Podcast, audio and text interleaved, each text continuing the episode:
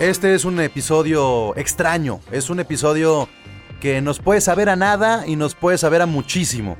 Bienvenidos a Carnales de los Rams, el podcast que está entre la temporada 2020 y la temporada 2021, porque la verdad, la verdad, la verdad es que teníamos pensado hacer un episodio ya de cierre de temporada una vez que pasara el Super Bowl, pero pues a los Rams se les, se les ocurrió hacer algunos movimientos antes del Super Bowl ser la noticia ocho, días antes que, que, que se jugara el Super Bowl. Es la neta. Y está bien, hay que entenderlo. Los Rams fueron agenda de la, de la NFL en la semana más importante de toda la temporada. Y eso se tiene que agradecer porque de alguna manera se habla del equipo. Y por eso están aquí los carnales de los Rams todavía en esta semana previa al Super Bowl. Pero sobre todo después de que cambiamos de coreback. Y de eso hablaremos el día de hoy en este episodio. No de la temporada 2020, sino de la temporada 2021. Y eso que todavía no acaba la presente. Bienvenidos a Canales de los Rams, presentado por Gol de Campo. Comenzamos. A change of quarters indicates no change in Ram aggressiveness. This is a journey into sound. A new Ram record. Somos el equipo de Los Ángeles. Somos el equipo de Los Ángeles. Oh, yeah. Whose house?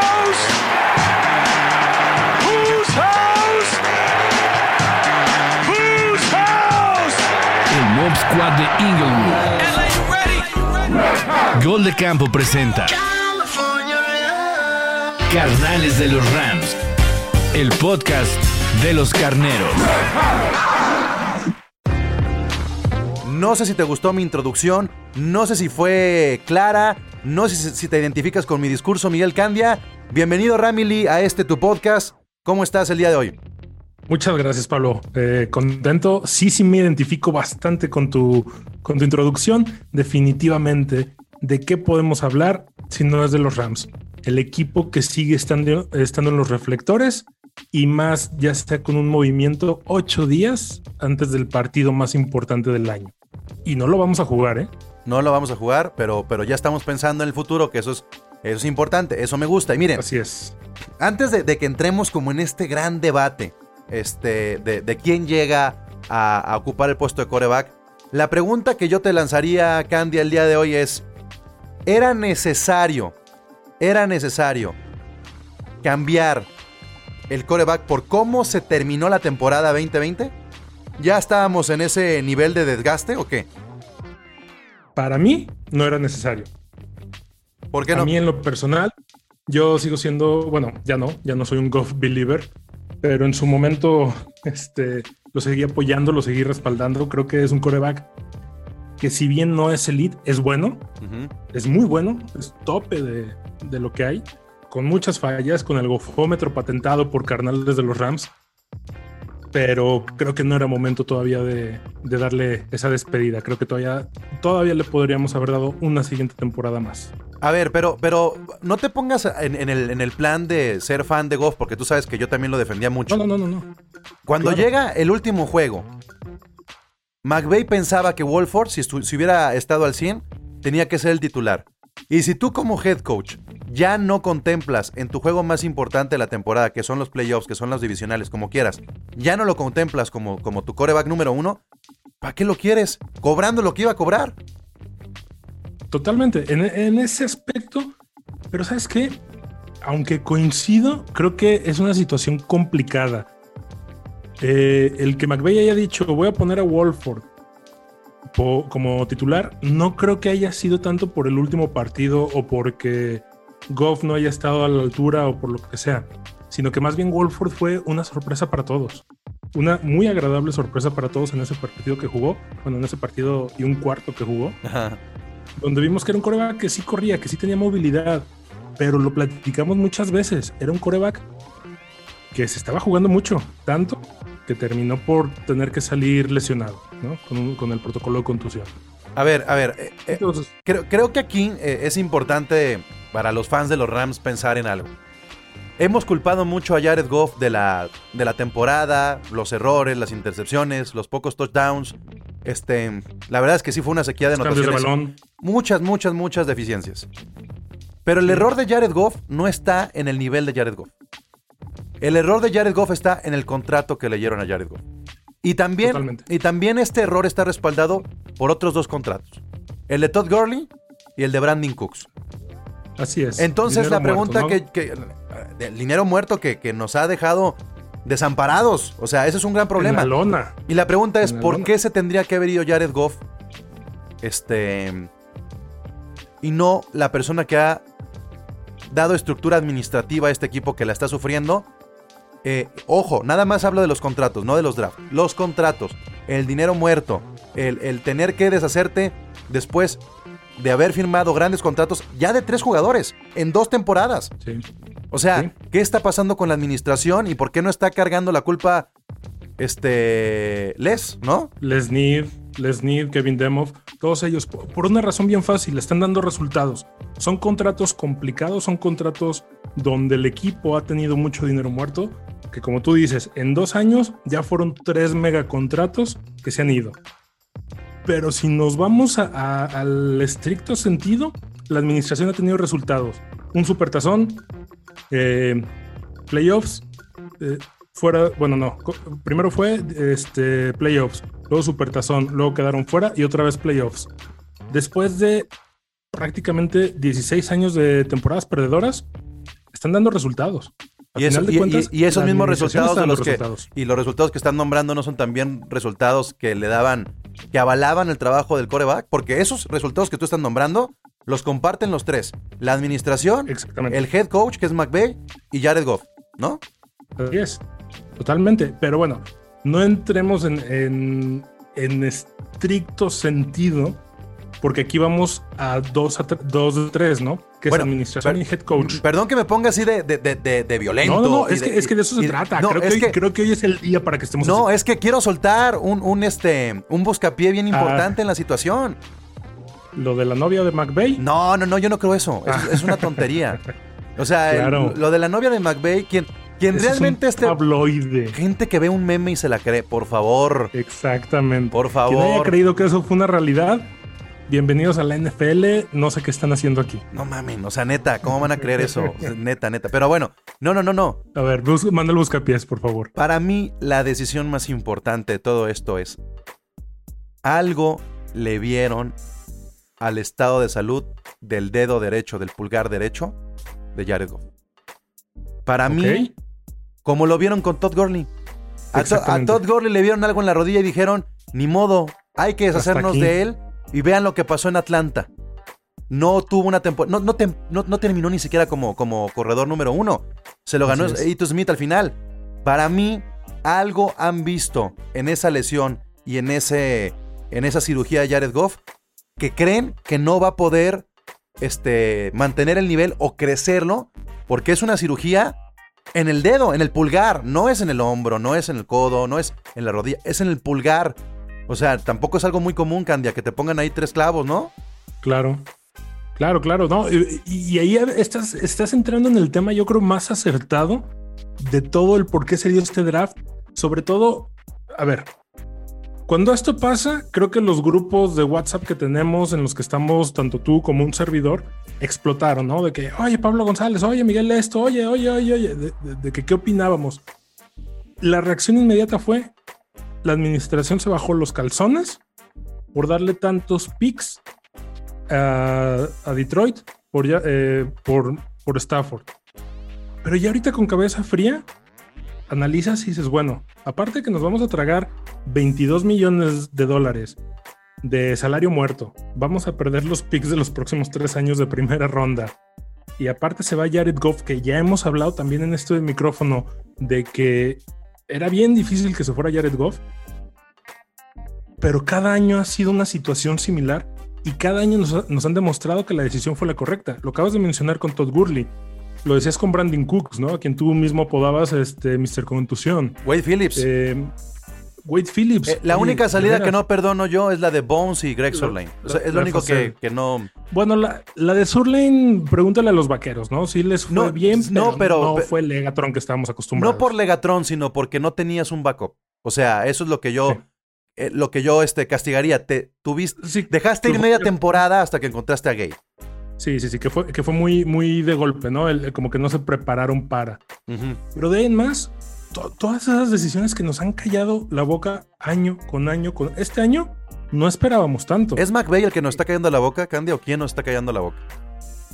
McVeigh definitivamente creo que tiene mucho que ver. Y creo, no me gustaría estar en sus zapatos, a ver si una decisión muy difícil por la cercanía que tenía con Jared Goff.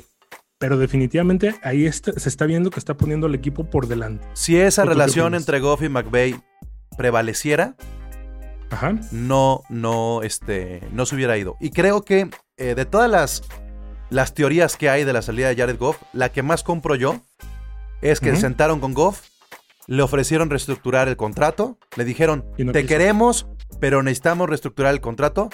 Y por el abogado de Goff, que es lo que ha circulado en las redes sociales, no quiso, Ajá. no quiso el equipo de Jared Goff. A lo mejor no el jugador, representante, ¿no? el Sí. equipo de Jared Goff no quiso renegociar el contrato. Y inteligentemente no quisieron renegociar el contrato por una razón.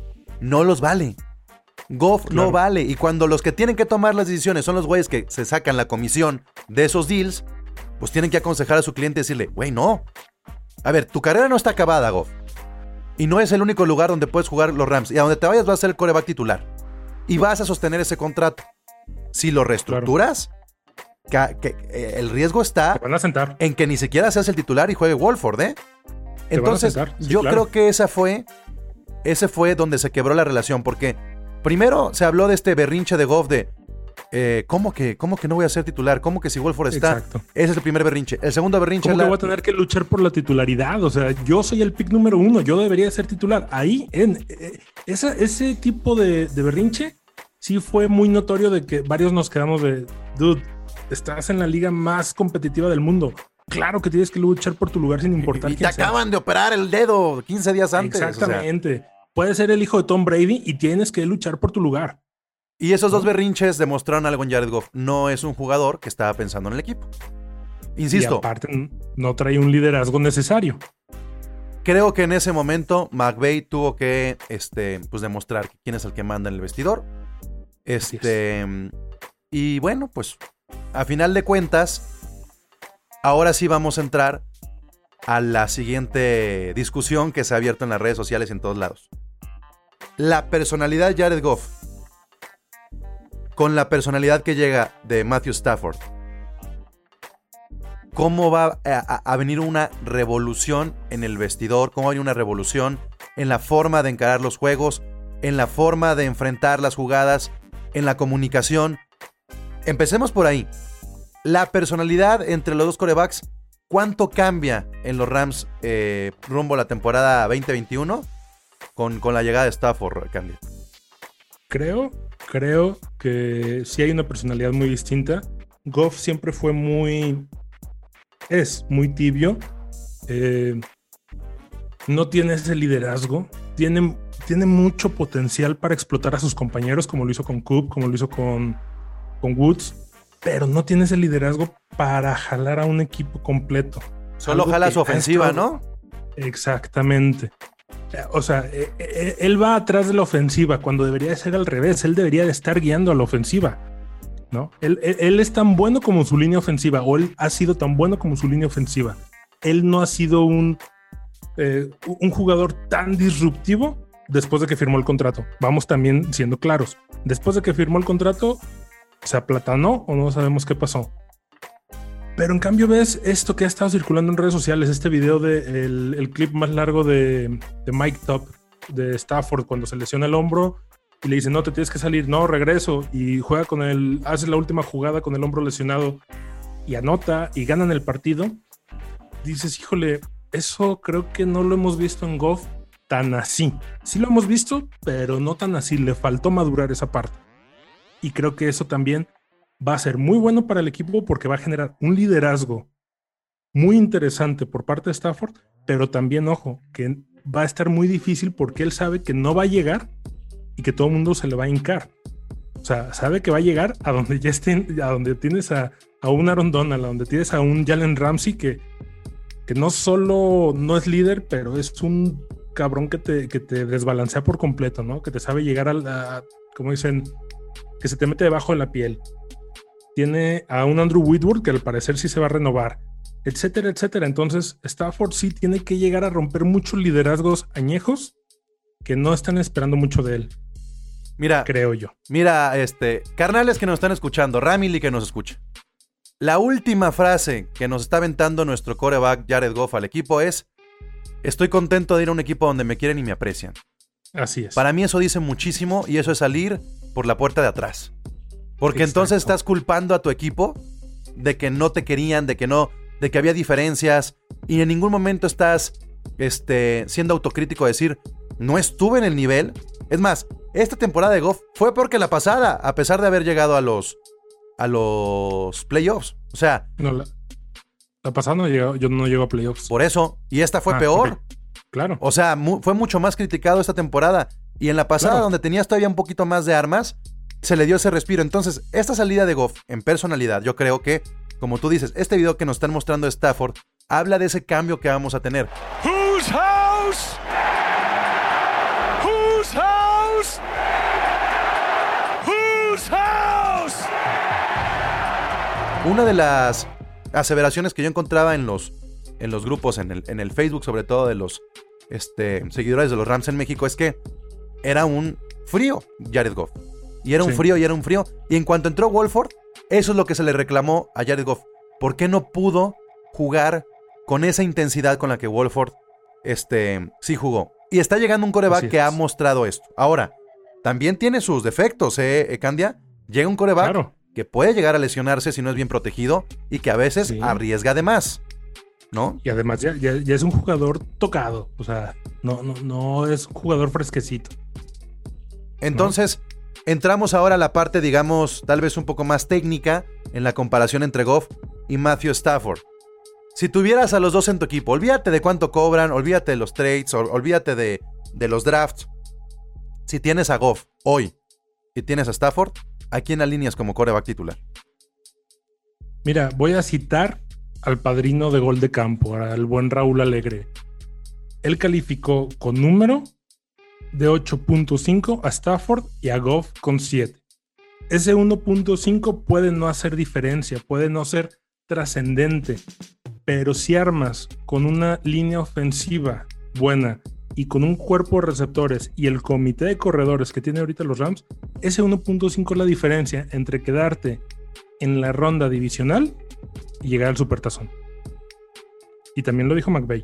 ¿Ok? ¿Y sabes quién más lo dice No también? es ganar el draft. ¿Eh? ¿Y sabes quién más lo dice? Ahora que hablas de padrinos y de gente que tiene que tener este peso. Lo Sí. dice Eric Dickerson. El más grande corredor de los carneros. Dickerson ya lo dijo, es la pieza que le hacía falta a los Rams, Matthew Sta- Stafford. Así algo es. le ve, algo le ve. Ahora, cuando hablamos de qué es la pieza que le falta, bueno, ¿qué le faltaba? Porque Stafford no va a jugar solo. ¿Qué otros jugadores que están alrededor de Stafford van a poder crecer mejor y cuáles van a resentir la salida de Goff, Candia? ¿Quiénes van a resentir la salida de Goff? Para empezar, yo creo que quien la próxima baja sensible, si no en este offseason, va a ser para el que sigue, Cooper Cup. Más que nada por la gran comunicación, por el gran, eh, ¿cómo se diría? Ese bromance que había entre ellos dos. Incluso el, eh, lo que publicó hoy en la, hoy en la mañana Cooper Cup fue muy, muy caballeroso de su parte, contrario a lo que dijo Jared Goff a la salida. Totalmente. Este, Ahora, porque Pero quién- Cobb tiene contrato, ¿eh? Ah, claro, claro, claro, pero Le falta. ya vimos que, que no importa el contrato, te pueden cambiar en cualquier momento. Sí, claro. ¿Quiénes van a crecer mucho? Yo creo que van a ser el equipo de alas cerradas. Tyler Higby, que para mí es un ala cerrada muy, muy prometedor, que no ha sido explotado porque se necesita un coreback con mucha más precisión de la que, que le hacía falta a Goff. No sabemos si Stafford la tenga o no. Y eh, ¿Everett? ¿Tú crees Eh, que Everett? No, yo, no creo que Everett, ¿eh? E- Everett no, por eso, por eso estoy pensando, Mont estoy va por eso mi momento de silencio. Yo creo que tiene que caer una ala cerrada en este draft. Sí, es muy probable, o eh, incluso en agencia libre. ¿eh? También, también tomemos en cuenta eso, va a haber más lana para poderle meter a la agencia libre, mantener la defensa como la tenemos todavía un par de años más y meterle a la agencia libre para, para la ofensiva. Pero definitivamente yo creo que vienen dos años muy buenos para Tyler Higby, al menos. Yo creo que otro de los que va a ganar será Van Jefferson. Yo creo que va a ser este, más aprovechado. Se va a terminar yendo Josh Reynolds. Yo no veo la manera en la que puedan eh, ofrecerle otro contrato a Reynolds. No creo que haya dado el ancho. Y creo que teniendo a un jovencito como, como Jefferson, sigues ganando en lo económico y sigues teniendo a alguien de calidad para ser un, un receptor número 3 o hasta 4. Yo, yo creo que Jefferson es un jugador que puede ser ese receptor de, de- de largo alcance. Entonces, Así ahí es. puede ganar Jefferson. Ese, ese, eh, que, que suple ese hueco que dejó Brandon Cooks, ¿no? Exactamente. Y en el caso de los corredores, tanto Henderson como, como Akers, creo que pueden ganar mucho con Stafford porque eh, también juega el play action muy bien. Y porque es Stafford, y Stafford nunca ha jugado con, con, con un comité de corredores importante. Entonces ahí también puede, puede haber un revulsivo este, que juegue a favor de- del comité, ¿no? Así es. Así es. Eh, creo que Stafford tiene mucha. mu- eh, ¿Cómo te diré? Creo que Stafford tiene todo planchado para poder lucir sus últimos años. Se acabó. Así de fácil. Y, y ni tan últimos, ¿eh? O sea, tampoco está llegando como Brady llega a los bucaneros. O sea, no es, No es que Brady. es una década de diferencia, pero, pero, pero lo que pasa es que Stafford ya está tocado.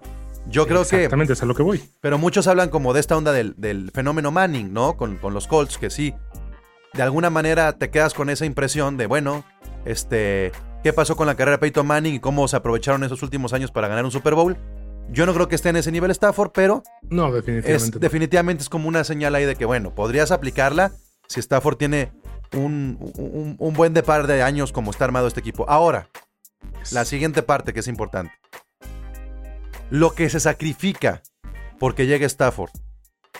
El draft, los picks de primera ronda. Salió muy caro Stafford con, con ese par de, de picks de primera ronda, más una primera selección de draft.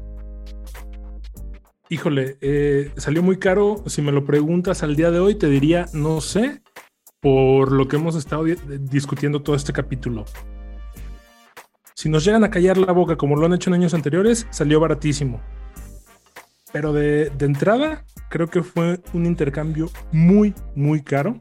Creo que fue un intercambio donde la administración no es que no haya sabido negociar, es que estaban desesperados por deshacerse de Goff y eso implicó el que se dieran prácticamente en todas las peticiones de, de Detroit, ¿no? También anda circulando ahí el rumor de que los tejanos no aceptaron eh, intercambiar a Deshaun Watson porque querían, aparte de lo mismo que le dieron a Detroit, querían a Aaron Donald y a Jalen Ramsey. Pues bueno, al menos la administración supo detenerse ahí. Pero si me preguntas, creo que es un, un trade donde sí, los Rams perdieron, vienen años muy difíciles en los que no va a haber picks de primera ronda, que tampoco es una novedad, llevamos ya siete años así. Salvo, bueno, Goff fue nuestra última primera ronda. Van a ser siete años en total. Van a ser siete años en total. Entonces, eh, también sabemos eso, ¿no? ¿Qué es lo que hay que tener mucho cuidado? Y eso es lo que nos está demostrando la administración ahorita. Están haciendo un todo o nada para este 2021, donde se juega el supertazón en casa quieren repetir lo que está haciendo Bucaneros ahorita, que es ser el anfitrión y jugar en el Supertazón. Y quieren ganar. De que se logre a que funcione, a que digas, bueno, nos están dando chance de armar un buen equipo. Híjole, creo que todavía falta mucho y creo que están sacrificando mucho lo que es el mediano plazo por este trade tan caro. Whose house?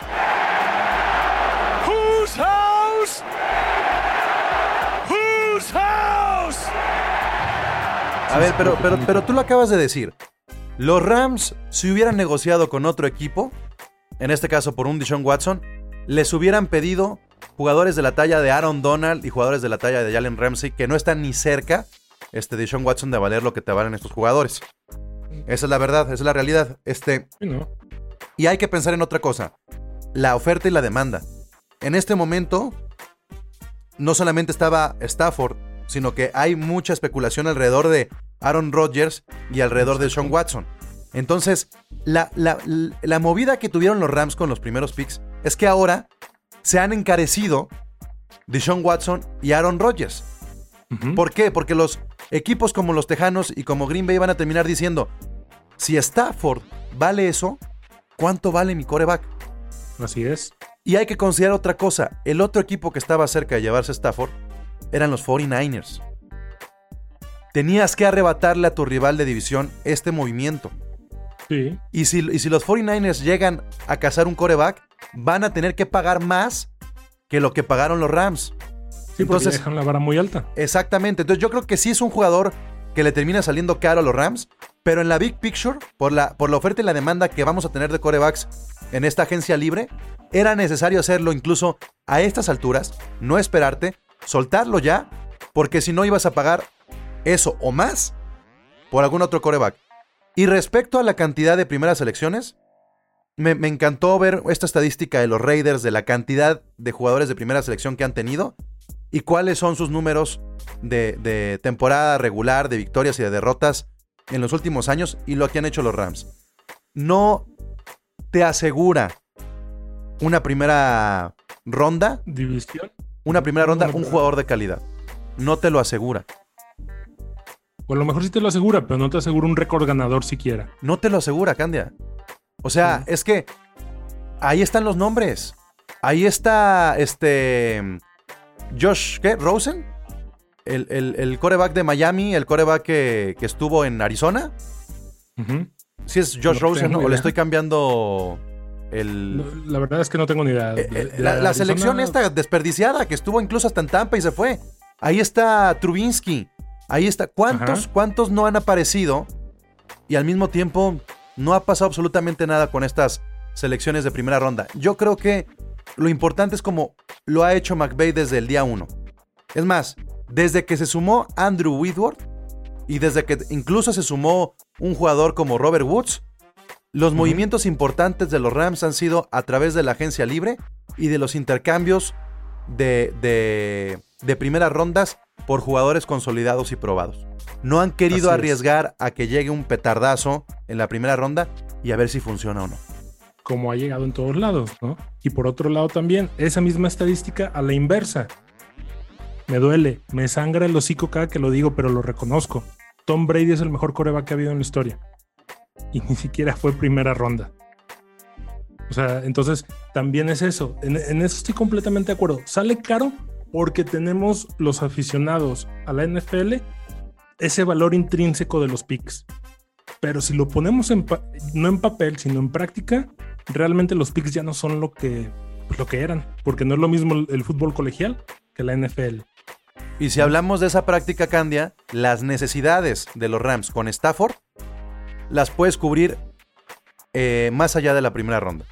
O sea, lo que Claro. necesitan los Rams es un centro, una ala cerrada, tal vez un linebacker, ¿no? Sí, O sea, estas tres necesidades, a lo mejor no te vas a llevar el mejor en su posición en la siguiente generación, pero te lo puedes llevar el segundo o tercero, o agarrarlo en la agencia libre. Con eso es suficiente, pero tener la certeza de que tienes una buena defensa y un buen coreback para trabajar tu, tu playbook, me parece que esa certeza sí vale esas dos primeras elecciones. No más que, insisto, no estamos todavía midiendo la magnitud de lo que representa deshacerte del contrato de Jared Goff. Era muchísimo no, dinero. demasiado que eso nos va a beneficiar para la agencia libre del 2022.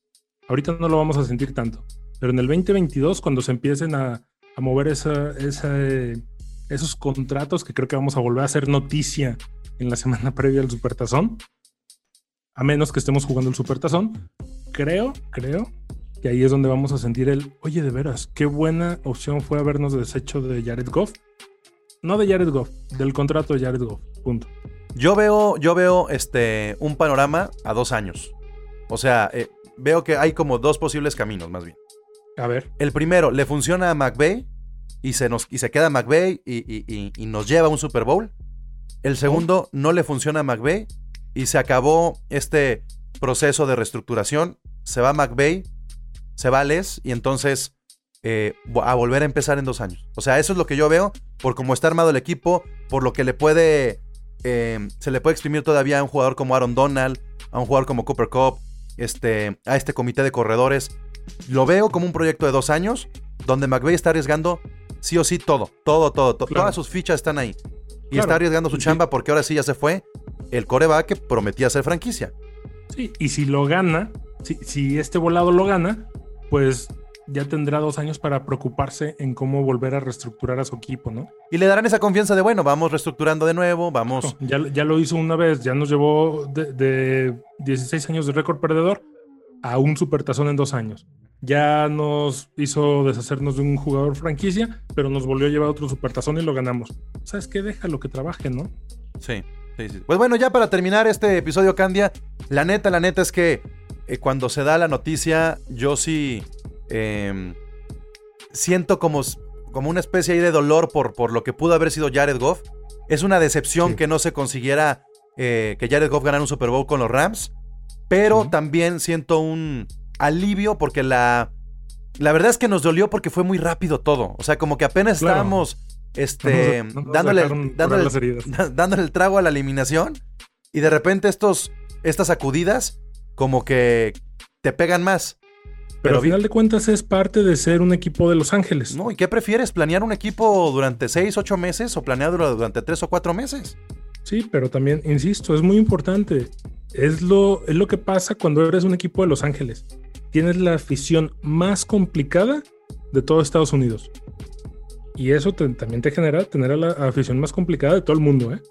Entonces, o das resultados o al menos mantente en el aparador. Pues así estamos cerrando ya eh, la temporada, primer temporada de este podcast de Carnales de los Rams que tendrá que regresar este, por ahí del mes de marzo. Nos tomaremos todavía febrero. Creo que así estamos ya cerrando lo que fue el- la temporada 2020. Y nos podemos ir tranquilos, Candia. Y me gustaría que Sí. cerraras con la calificación que le pones al equipo en esta temporada. En esta temporada yo le pongo al equipo un 8. pun- un 8, 8 cerrado. 8 cerradito. Me gusta a mí también un 8, 8 cerradito. cerrado. Un 8 Sí. cerradito que tuvo sus altibajos. Yo creo que Así pudimos haber llegado más lejos, pero la mayoría de los aficionados de la NFL no nos veían en playoffs. Esa creo que es como, como la forma en la que resumiría la temporada. No nos veían Sí. en playoffs, pero cuando llegamos, nosotros nos veíamos en el. Super Bowl, ¿no? Así es. Nos veían al fondo de la división y pues creo que más semanas que no estuvimos arriba en la división. Y yo espero que también esta temporada sirva para que dejemos de hablar de la nueva imagen, del nuevo uniforme, del nuevo logotipo, de Jared Goff, de este todo apesta en el equipo. Yo creo que ya, ya hay que dejar eso en la temporada del COVID y ver hacia el futuro como lo está haciendo ahora el equipo de, de los Rams encabezado por Sean McVay. Que lo que nos queda es ver cómo se va a reestructurar todo el cuerpo de coordinadores y que ya no existen más bajas. Eso es lo más importante. Que, que, que, Bueno, ya, ya que más bajas puede haber, ¿no? pues no, no, a lo mejor ya no sabes, pero este creo que se dio rápido todo. Todavía, todavía no es ni el Super Bowl. Justo antes de que empezara el mes de febrero, ya teníamos una certeza de con qué se va a trabajar. No nos tuvimos Así que es. esperar hasta la agencia libre y hasta, hasta abril, ¿no? Eso ya es positivo. Así es, así es. Pues Candia, ha sido un privilegio, un placer, un deleite y todo un, un gusto compartir este, este podcast de Canales de los Rams. Esperando que para la segunda temporada, la que sigue, la 2021, pues contemos con más colaboradores y con más gente que, que se quiera sumar y que este podcast ya se haga semanal en lugar de quincenal. La invitación ahí está abierta para todos, todos los carnales de los Rams, toda la Ramily, bienvenidos. Aquí los estamos esperando. Y si no hay más novedades, yo creo que como tú dices, nos vemos en marzo. Whose house? Rams house. This out. A change of quarters indicates no change in Ram aggressiveness. This is a journey into sound. A new Ram record. Somos el equipo de Los Ángeles. Oh, yeah. Whose house? Whose house? Whose house? El Mob Squad de Inglewood. Gol de Campo presenta Carnales de los Rams. El podcast de los carneros.